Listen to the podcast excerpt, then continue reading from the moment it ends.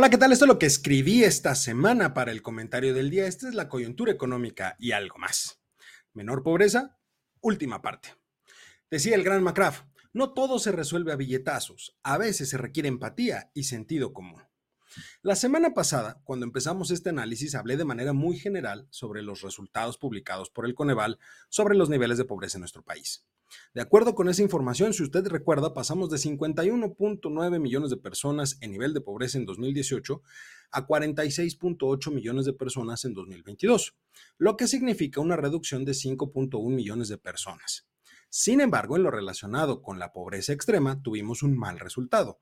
Pasamos de 8.7 millones de personas en 2018 a 9.1 millones de personas en 2022. Esto es un incremento de 0.1 puntos porcentuales. Algo marginal si lo vemos en términos porcentuales, pero estamos hablando de muchas personas, millones de personas.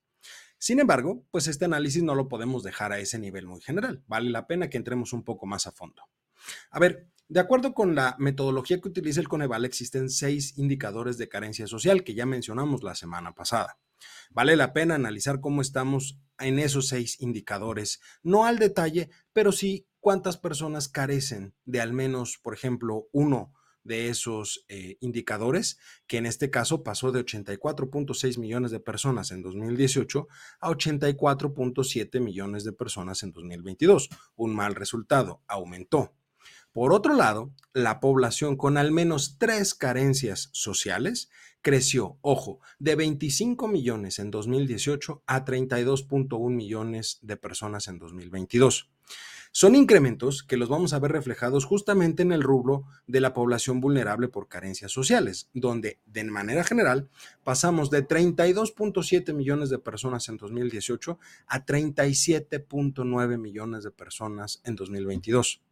Aún cuando la población vulnerable por ingreso tuvo una disminución, pasó de 9.9 en 2018 a 9.3 millones de personas en 2022, pues esto no significa que exista un bienestar económico mayor para las personas, sobre todo porque tenemos rubros como por ejemplo la carencia por acceso a servicios de salud que ya mencionábamos la semana pasada, donde crecimos las personas con esa carencia de 20.1 millones en 2018 a prácticamente la mitad de la población en 2022. Esto es 50.4 millones de personas. Vamos a simplificar todos estos datos. A ver, si bien es cierto que existe una menor cantidad de personas en situación de pobreza multimodal, y aclaro esa parte que ya lo explicamos, también es cierto que existe un incremento en el nivel de carencias sociales de la población, siendo las más preocupantes la relacionada con los servicios de salud, seguida por el rezago educativo. Ambas, sin duda alguna, van a ser los principales retos que van a enfrentar las siguientes administraciones. No digo la inmediata, sino varias administraciones. Por supuesto que cuando tratamos de analizar cuáles son los factores claves que nos llevaron a los datos que hoy tenemos, son tres en específico. El aumento de los salarios mínimos, las remesas y los programas sociales. Al respecto de estos tres puntos hay que considerar, primero, en el caso de los incrementos en el salario mínimo, hay que considerar que para que esto sea constante a lo largo del tiempo es necesario voltear a ver la base productiva. No se puede encarecer el costo del capital humano si no se genera mayor ingreso para poder afrontar ese aumento. Si no se hace, si no se impulsa la base productiva, entonces lo único que va a suceder es un incentivo negativo para reducir la producción y por lo tanto se va a generar desempleo.